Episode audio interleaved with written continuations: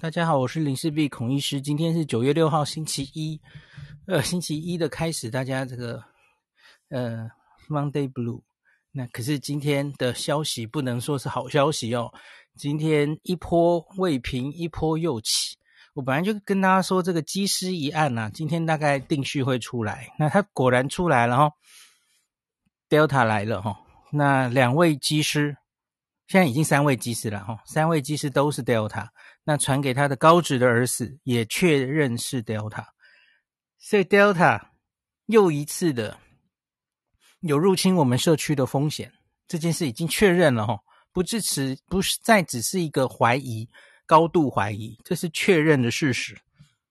好，这件事情已经够令人烦心了哦，可是今天另外一件事又完全吸引了大家的目光。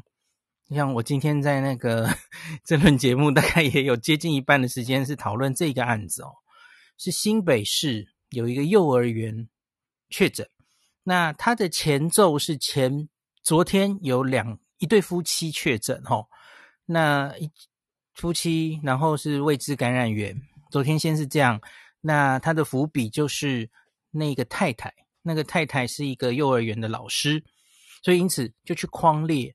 今应该是先生先确诊发烧，然后回头框列太太，然后太太的职业，所以去框列了幼儿园，结果一框是一大筐，而且阿忠还预告应该可能还会更多哈。那个幼儿园今天就一口气爆了哈，呃，小朋友，等一下我几例我都没看到哈，反正啊，我等下再详细讲。我我们一个一个来了哈，就是小朋友非常多例，然后连家长也有确诊，那他还在继续框列，继续做检查中，所以这一案可能也会继续扩大。刚刚发生一个非常令大家注目的一案哦，那所以我们先这两案都稍微帮大家分析一下哈。好，我们先说这个机师一案，那今天就是确认都是 Delta，那可是有一个。呃，插曲，他跟前面那个一六零六六无症状那位哈，同样是 Delta，可是罗富今天脸书有写了哈，他说这个插了一个基氨基酸的序列，所以不是完全一样的 Delta。那所以这代代代表什么意义呢？哈，就是虽然呢这三个机师曾经都有飞过，近期内都有飞过外站芝加哥哈，那可是。他们有可能彼此间是没有关系的，就是后面两个一起直飞这个澳洲的这两位，那跟前面这个无症状的机师可能是无关的。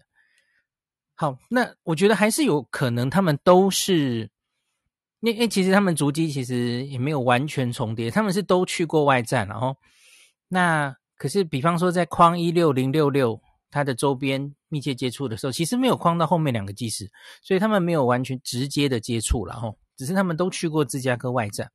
那另外你会问，那会不会他们都还是在芝加哥当地得的？我觉得当然有可能啊，当然有可能，因为谁说芝加哥当地只能流行同一株病毒株？当然没有嘛哈，所以你看，它只差一个基因序列，氨氨基酸序列，那所以当然有可能。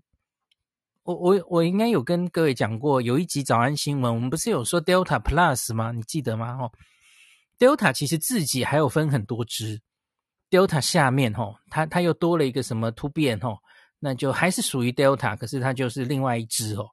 那所以它本来在 Delta 里面，它还是会有一些不同的哦。那当然没有说不行，同样在芝芝加哥不能流传多株病毒了哈。那我觉得，假如更仔细的话，其实去 可以去比对看看，大概都会有答案了哦。只是目前好像罗夫还没有宣布。好，只是那这例，呃，我觉得好像在我们现在要做的疫调啦、框列上面，知道他们是不同株，可是好像没有太大意义了哦，还是照框列了哦。好，那这案子其实现在进行到现在，哈，嗯，没有消息就是好消息了，哈，因为这个框列了五百七十三个人，五百三十一个人列居家集中隔离，四十二个人自主健康管理，至少到目前为止还没有人发病。目前，那我当然是很担心那个高职的儿子哈，他是九月一号，然后他好像上开学日啊哈，他好像上课了一天还一天半，我不是很确定哦。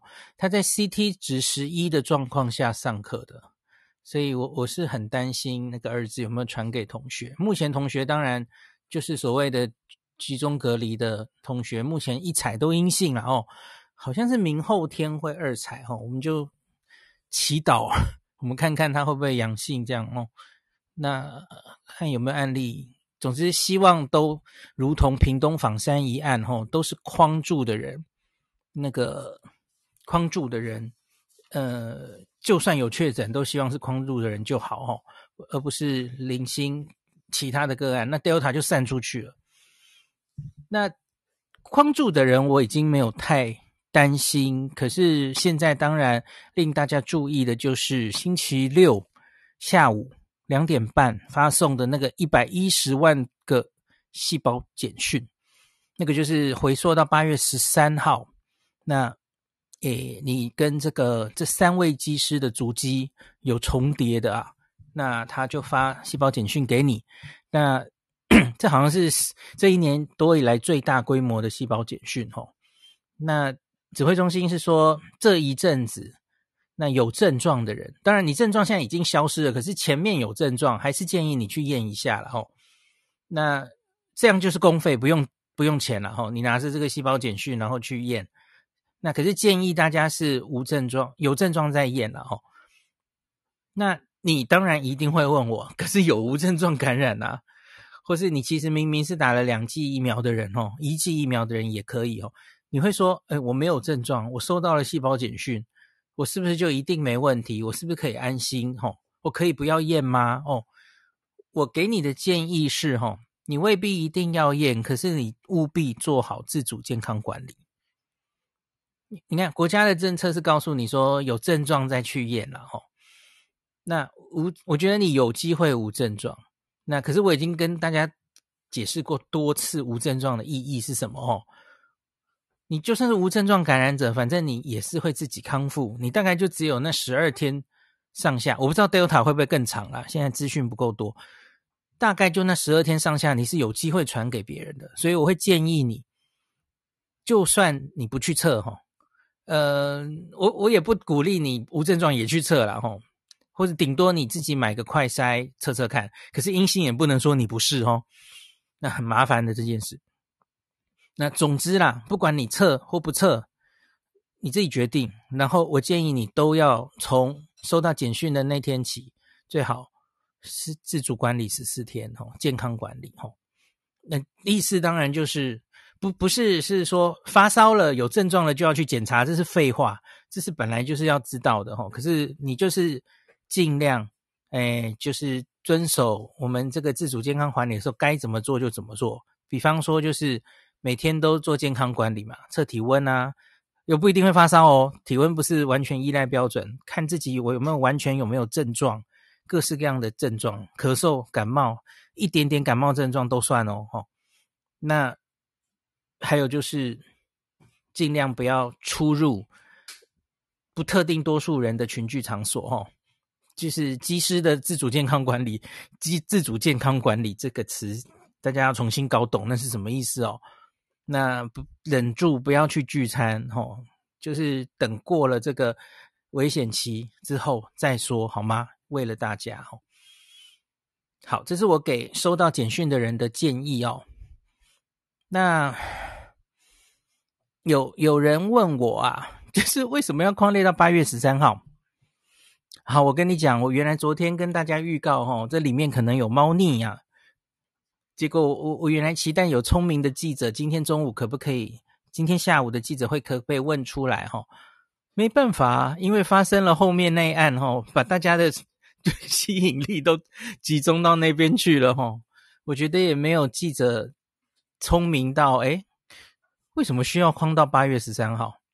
好，因为大家看嘛，你看这个机师公布他去芝加哥外站的时间。他们他们去芝加哥外站的时间二十六左右吧，我没记错的话。然后他们的嗯公共公布的足迹哈，最早的足迹大概应该是说，我说的是公布的哦，应该是那位就是一回来就去 跟老婆去高雄的那位嘛哦，最早的足迹，那也都是二十六二十几号的事嘛。那那你没事干嘛框到十三号？不合理啊！因为你假如觉得是外战得到的哦，是 Delta，那那不就应该是二十几号往前往前往后框就好了？框到十三号是干嘛？想想解释说，是因为以这个哈一六零六六这个无症状的机师，他是确诊最早的，根本不知道他什么时候发病的嘛，因为他是无症状嘛，吼。确诊最早的，把他的那个确诊日往前加十四天，就得到八月十三号。我觉得这 nonsense。所以你的意思是你你现在往前，你是要抓这个是台湾有谁传有 Delta 传给这一个无症状机师吗？完全没有道理。那假如有记者朋友听到，我希望你明天去问。嗯。请你明天去问，我只能讲到这里。嗯，那想想其实有意味深长的一个发言哦。星期六还星期天？星期天吧。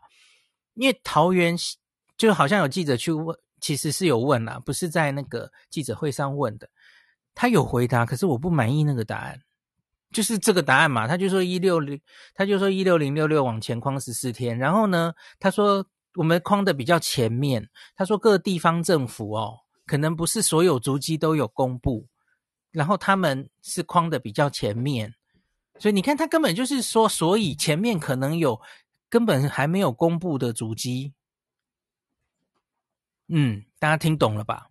所以你觉得需不需要问呢？嗯，因为因为不是很多人的反应就是我收到简讯了，可是问题是你公布的足迹我怎么对我都没有啊，没有重叠啊，到底是什么样？是不是你有问题啊？吼。我觉得大家最好不要把它想成一定没有问题，好吗？他可能只是没有公布，你不知道。嗯，想想都这样讲，都讲到这个份上了，你还听不懂吗？你不要预设是那个，齁，我看到很多网友在这样说，说，诶，那一定是出问题了啦，那个什么基地台一样就可能会被怎么样怎么样。No No No，我跟你讲，你要当它是真的，这不是在，他们不会无聊无故做扰民的事啊。啊，假如真的是的话，其实也蛮乌龙的齁。可是你看，他都讲了，他前面可能有没有公布的，他都讲到这个份上了，那你就 你就相信他吧哦。就是你你认真的看待这个你收到的简讯，然后你你万一真的这十三日以后你是有症状的，请你去检查。最少最少你也请最近收敛一下，大家都跟机师一样。跟飞回来的机师一样，自主健康管理好吗？至少十四天。大大概就讲到这样。那我希望大家其实可以再去问深入一点，可是呢，也许也不是这么重要啦。那哈，哎呀，就言尽于此吧。好，那机师案大概讲到这，那我们现在就来讲这个今天大家很关心的这个，嗯，幼儿幼托儿所。我不确定那些小朋友到底是几岁哦。好，另外是先先中间讲一个插曲哦。今天早上有开行政院院会，然后说建议维持二级警戒至九月二十号，那就是再延十四天的意思啊。那他是说，这标题写疫情稳定，建议维持二级警戒到九月二十，这叫疫情稳定吗？呃，我觉得难说了。有，假如疫情真的稳定，我就不会已经通告排到下礼拜五去了吼。哎，好这样子，因为这是今天早上，所以那时候还不知道有一个这个这个托儿所，这个是中幼儿园啦。这个幼儿园是中午左右开记者会前才忽然确定的啦吼，所以他其实疫调在中午那个时刻，两点的时刻都还没有非常确认。可是阿中就赶快先报给大家知嘛，所以这是早上还不知道的状况吼。好，所以我们就继续看幼儿园这这一此案吧吼。那新北某幼儿园的群聚感染，那我们刚刚说的老师的丈夫，他是九月一号发病、哦，他是发烧、喉咙痛，然后呢，这个 CT 值二十四啊，刚刚确诊，无疑问。那老师本身啊，幼儿园老师，他的太太哈、哦，回溯他其实八月二十七就已经有咳嗽症状了哦。那可是他还是去上课。大家要知道，这个幼儿园不是那种九月一号开学的啦哦。幼儿园大概是我们是什么降到二级左右，他应该就已经开始开了哦。那所以应该已经开一阵子了。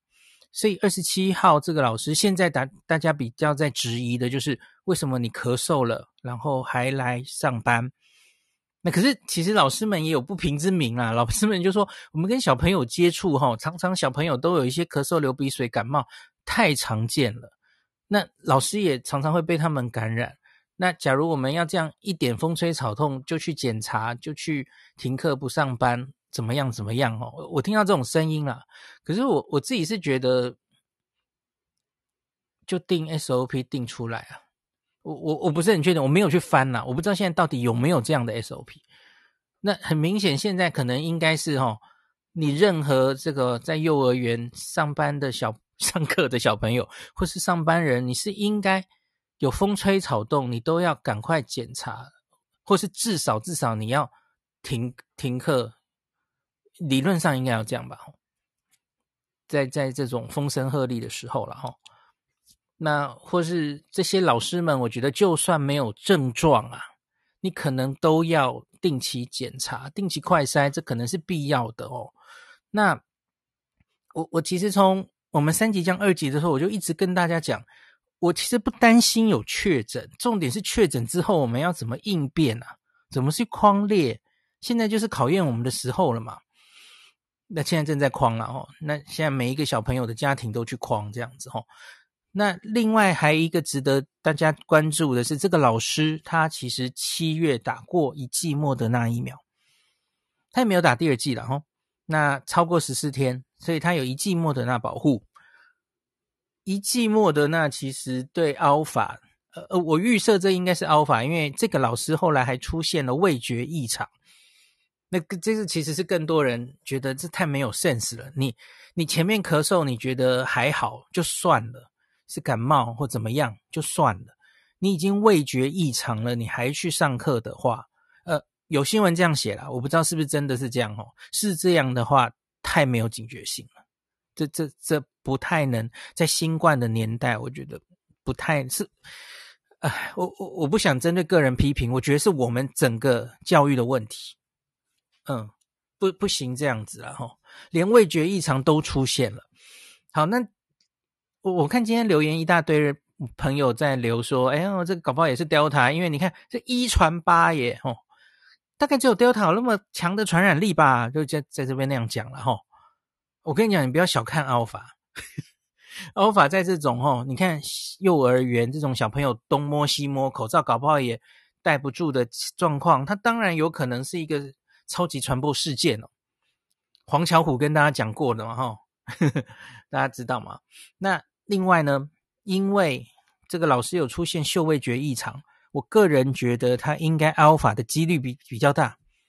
大家记不记得 Alpha 这个嗅味觉异常哦，是有 D614G 这个突变出现之后才出现的一个特别的症状啊。Alpha 也有，那可是到了印度变种病毒齁，嗅味觉异常的比例好像变少哦，它比较像一般的感冒。或是一般的流感这样子吼，咳嗽啊，你就跟一般感冒少了嗅味觉的鉴别，其实这很难很难让我们呃只从症状就去排除或去区别是不是一般感冒，完全无法分别，各位同学。所以呢，我我还想讲一件事，我今天看有话好说的直播，一开始他有那个。呃，我们的卫福部常常有那些大家知道吗？好、哦、拍的那个广告宣导影片，那个宣导影片还在说上课，诶，好像是教育部的影片，对不起，他就说现在开始要开学了嘛，哈、哦，请那个每天测体温，然后万一有发烧就怎么样？我跟你讲，这不够啦，新冠这个东西不能只看有无发烧，太落伍了，那发烧比例很低的啦，应该不到三成哦。所以应该是任何风吹草动、类似呼吸道感染的症状都要提高警戒，都不要去上课。不是只有发烧不能去上课，早就不是这个时代了。OK，不能只靠发烧筛检，大家也一定有这种认知。当然，发烧是一个，嗯、大家进出口都在量体温，可是新冠就几乎第一个，它很大部分无症状，然后呢，它多半是轻症，然后它根本没 没有多少比例会发烧，打疫苗发烧比例还比较高，我跟你讲，我说 mRNA 了哦，所以真的不要只靠发烧，你没发烧你就觉得没事了，我可以继续，我只是咳嗽，我可以去上课，我可以去上班，然后这个老师说，反正我打过一剂莫德纳，他应该有一些心理的安全感，所以他觉得没事啦，应该没事啦。打一剂的疫苗，当然你保护力不是百分之百，这还要说吗？嗯，其实大大家真的要，我觉得不能怪这个老师。我我不知道在现在在下面听课的一千五百多人，你你也许有些人跟我很久了，可是你很确定你知道这些事吗？我没有整天在提醒大家，其实大家也会忘记齁。打了一剂疫苗，觉得自己很安全，不会有突破性感染，不会。我今天早上不是才刚念过吗？打一剂、打两剂，突破性感染的几率各自是多少？就不是零嘛？当然有可能嘛，吼！所以我觉得是不要怪个人啦。我觉得我们是 SOP 要做好，而且这是不断的要再教育，呃，职职业教育、卫教都要提醒大家，特别是大家会很在乎的这种，吼，现在可能就是校园的安全。那在医疗场域也是啊，吼。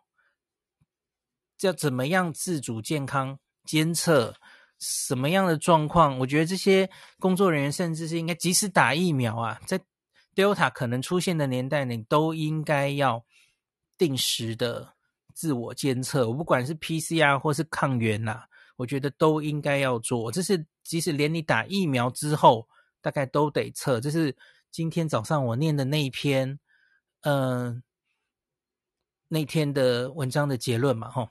英国的那一篇《Lancet on of Infectious Disease》的那一篇哦，好，我们继续来讲幼儿园的案例哦。那目前呢，他的 CT 值们也都出来了哈、哦。这个小朋友症状还没调查好了，我想明天会完整跟大家公布哈、哦。一二三四五六七八八个小朋友，那八个小朋友 CT 值有高有低，我看是高的比较多哈、哦。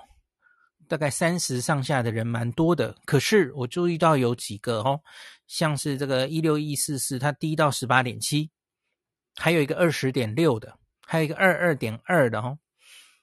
那这几个，然后呢，有一个家长，那个家长 CT 值低到十四点六啊，哦，那他的小朋友 CT 值是二十七点六，那所以这代表什么？我觉得这个就。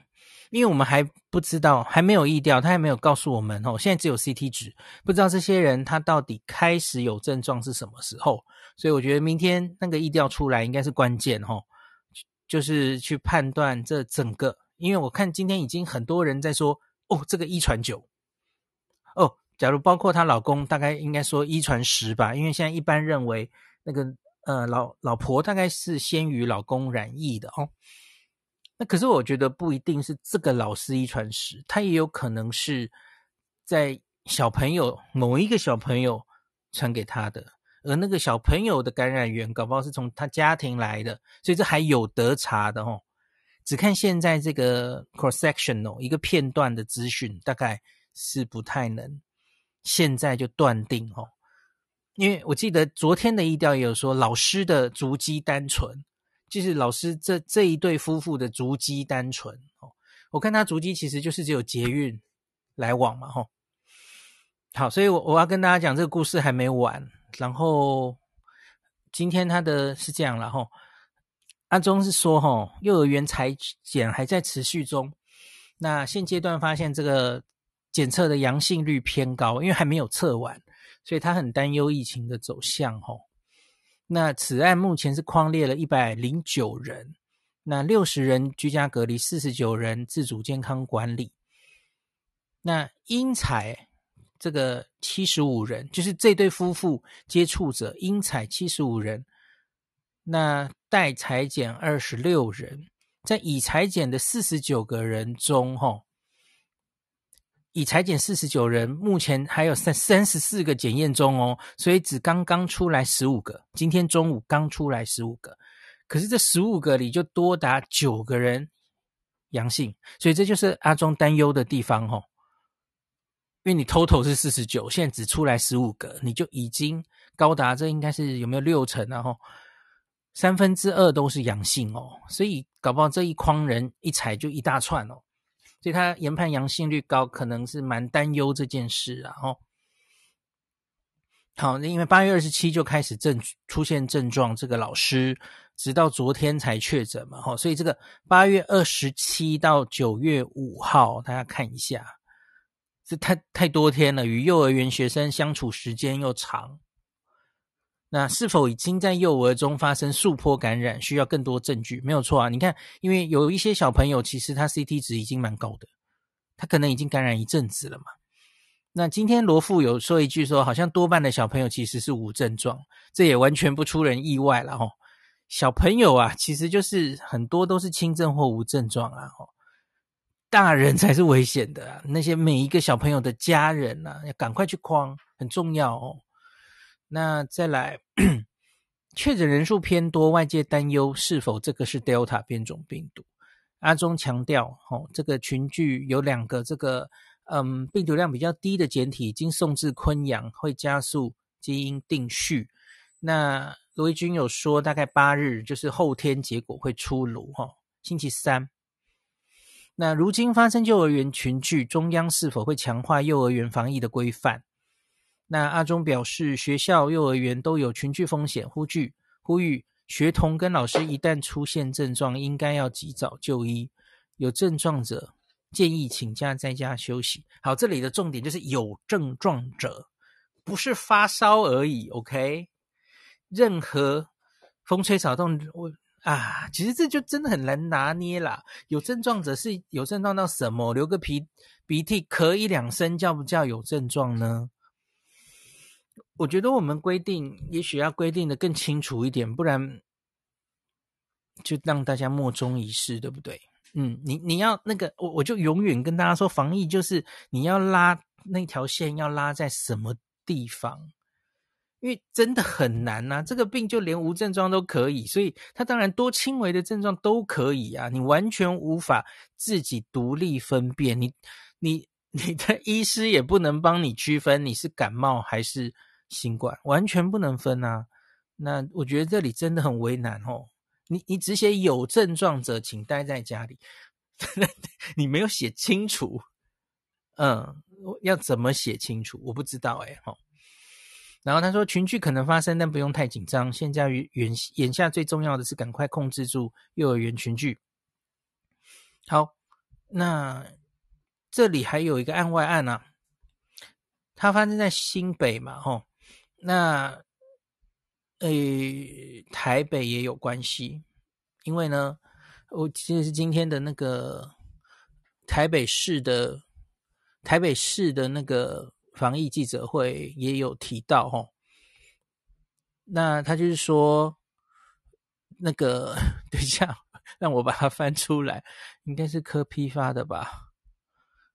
好，有的有的齁。柯文哲说，这个疫情瞬息万变，我们必须做最好，做好最坏的打算，最好的准备。等一下，这句话是不是我讲？没有啦，好，随便了，大家都可以讲。我五月好像常讲这句话哦。他说。呃，两点半，他说他们去厘清这个新北市幼幼稚园学童的家长有没有到台北上班，影响的范围可能有多大哈？那两点半，北市教育局回报，有一位小朋友八月份曾经到这个新北市的幼儿园上课，九月一号开学，他是返回到台北的幼儿园就读。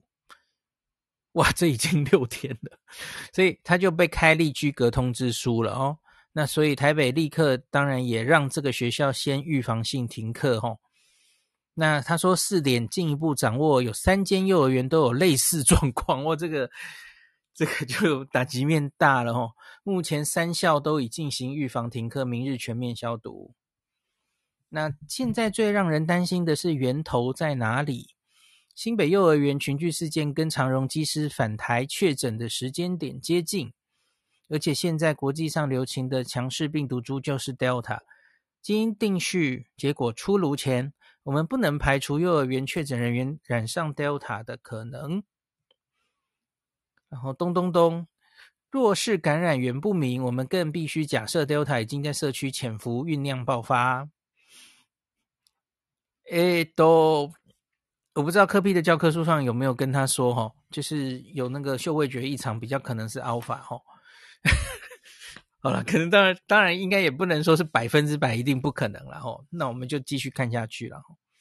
好，那那个还有一件事，我想跟大家讲的是，那我接下来要针对幼儿园讲我自己的心得了哈。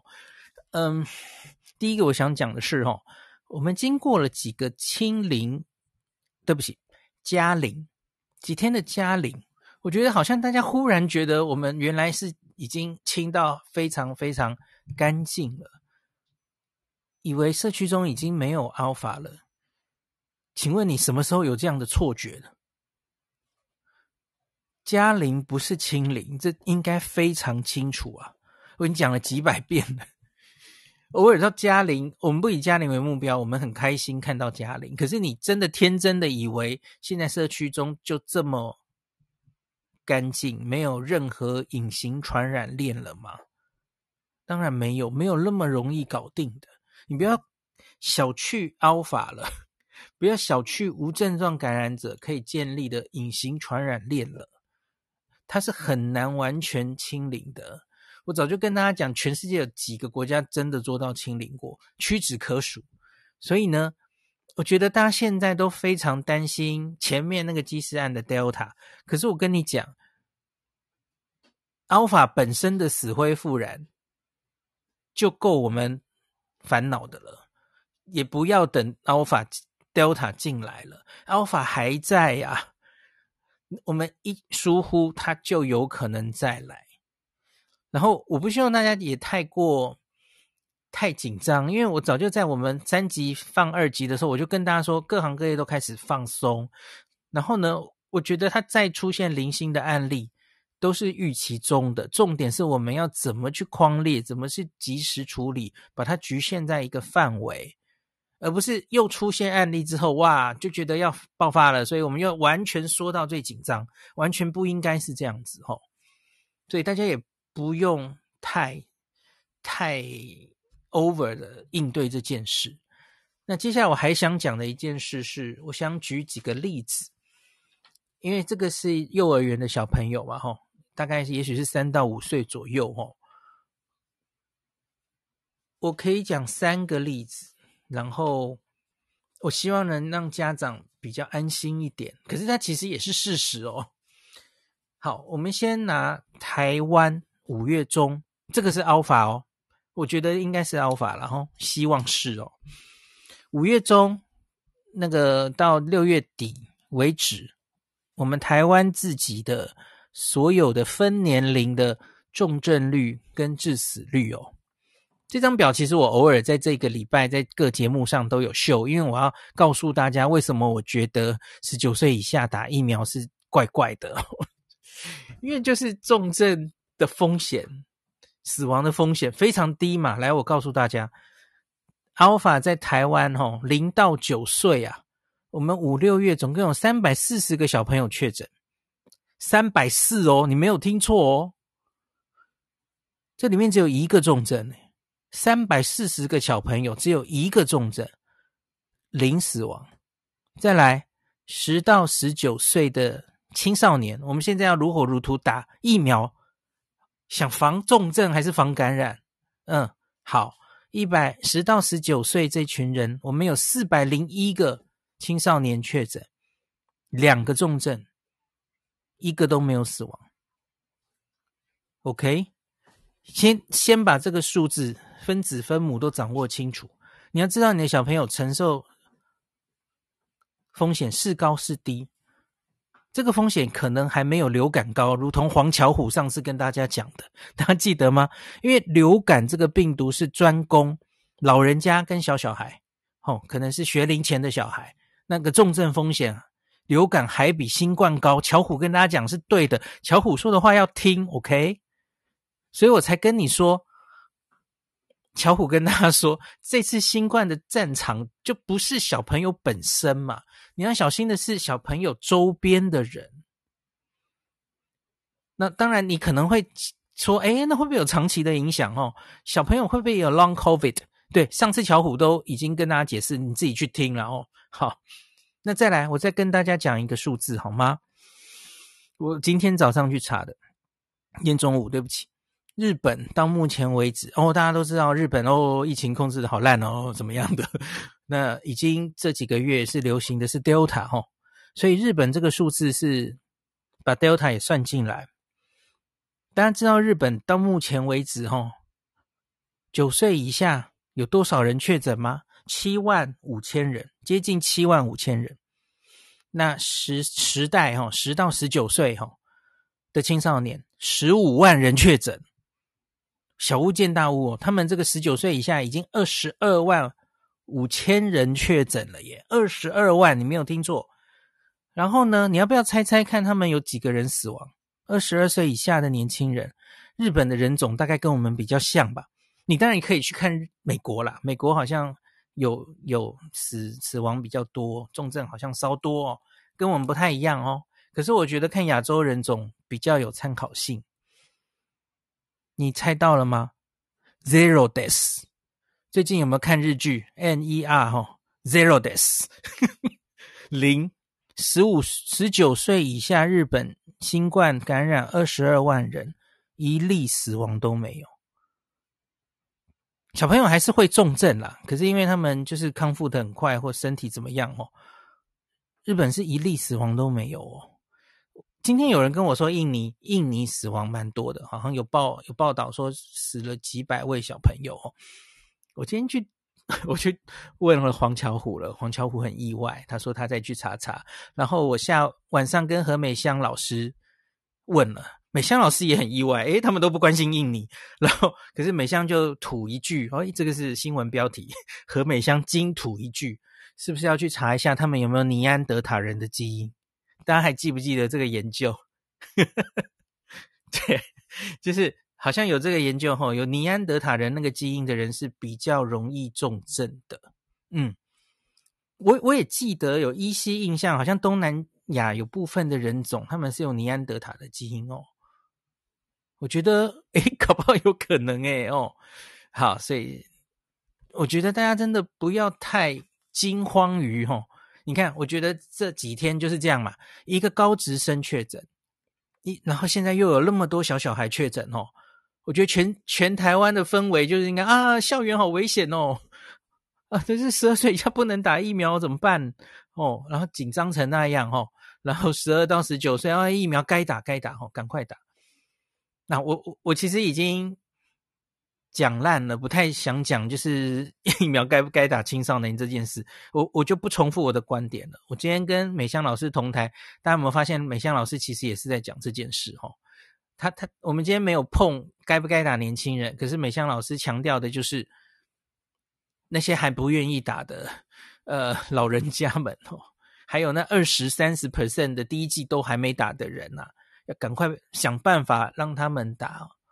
然后开始追这些人的第二季，其实美香跟老师讲的跟我一模一样啊。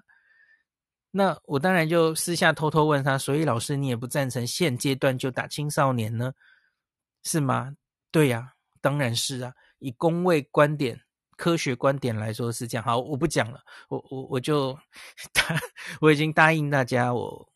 我今天大概就是最后一次讲，现阶段我觉得不应该打青少年，反正该讲的话讲了就好了。我比较喜欢向前看了哈。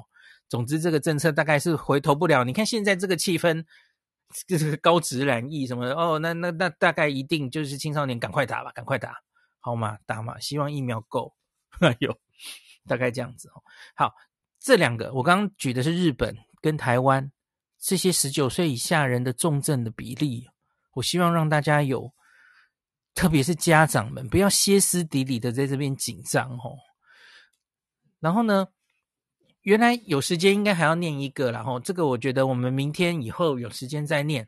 可是我先很简单的把结论也跟大家讲，这是九月三号吧，美国 CDC 它其实出了两份研究哦，都是在它的这个 CDC 的嗯他们的期刊上 NNWR 两篇都是研究青少年跟儿童的感染，美国七八月的感染的状况哦，那这个。其实跟我之前我在跟黄小虎同台的那一集，我不是有跟大家说，我们看这个美国那个感染，呃，对不起，儿儿童医学会了齁。那他们其实一直有及时更新的，就是儿童跟青少年的感染的资料，所以你非常巨细靡遗哦，你可以看到它的各州的住院率、重症率、死亡率。那我跟大家讲过，其实。直接比对，因为它会分每一周的数字，非常详细嘛，吼。我们直接跟去年，就是过去的这个冬天比，跟去年比，其实它的本身的吼，这个小朋友得到的重症的比例、住院的比例、死亡率，其实都差不多，甚至还有一点点在下降的趋势哦。所以，就是如同我跟黄巧虎上次跟大家讲的结论嘛，吼。Delta 本身没有对小朋友个人来说更毒，就是重症率更高，没有没有这个资料哦。可是目前看到的美国这个这个住院率高，住院的住院率高的意思是住院的人数越来越多，那个是绝对人数变多，那是因为 Delta 太容易传染了。那美国 CDC 这两个研究就再度。就是把这件事白纸黑字 document 下来，他就是看到了哈，这个案例在增加，可是严重度并没有增加，severity 没有增加。那儿科医学会今天就是那天也 quote CDC 这两个 study，那这天我详细明后天再整理给大家看了哈。总之就是在 Delta 之前的年代，还有现在，他们整理比对了一下哈，住院。需要住院，然后进到加护病房的比例呀、需要插管的比例、死亡的比例，其实几乎都没有增加，甚至是稍微变少。然后，即使是在青少年了，哈，这个十二到十八岁、十七岁，对不起，十二到十七岁的青少年，哈，如果有打疫苗的话，哈，那住院的比例，呃，我讲反了，没打疫苗的人住院的比例是有打疫苗的十十倍哦。哦，所以在青少年，虽然他住院的那个几率已经是低了哦，那可是打疫苗还是有它的好处哈，就是十倍啊，没打疫苗人的住院的几率是十倍这样子哈。好，简单就是讲，诶，那就都讲完了，其实好像也不用特别讲了哦。好啦，大概就这样，所以就是再再证明，那那我我讲了，我就再多一句吧哈。那他还有。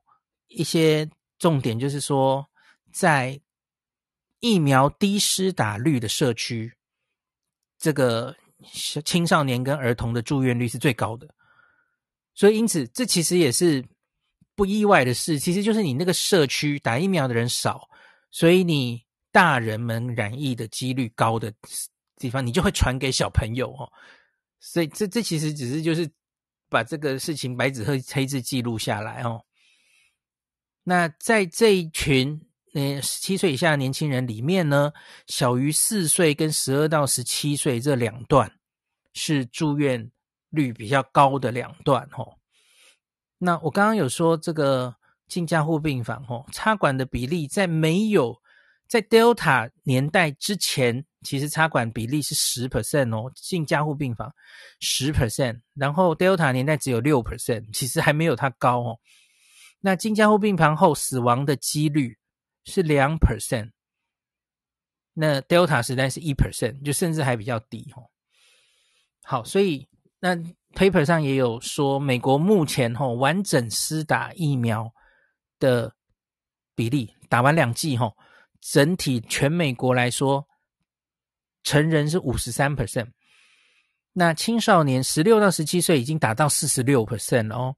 那十二到十五岁是达到三十七 percent，那说过去一周哈，一周施打四十万的青少年，那是连三周在下降，就是那个注射速度已经开始降了，所以可能也会面临一个瓶颈这样子哈。